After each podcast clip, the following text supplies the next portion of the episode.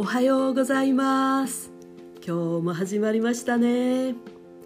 昨日はね言葉を変えたら人生が変わるわ。だからいい言葉使いましょう。なんてこと言っちゃいましたけれどつい言ってしまうネガティブな言葉ってありません？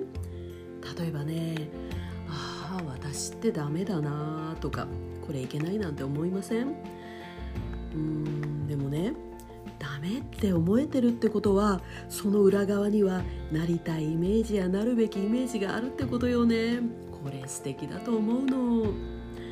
だからダメだなーなんて思っちゃった時は本当は私は何を望んでいるのかなって胸に聞いて差し上げて。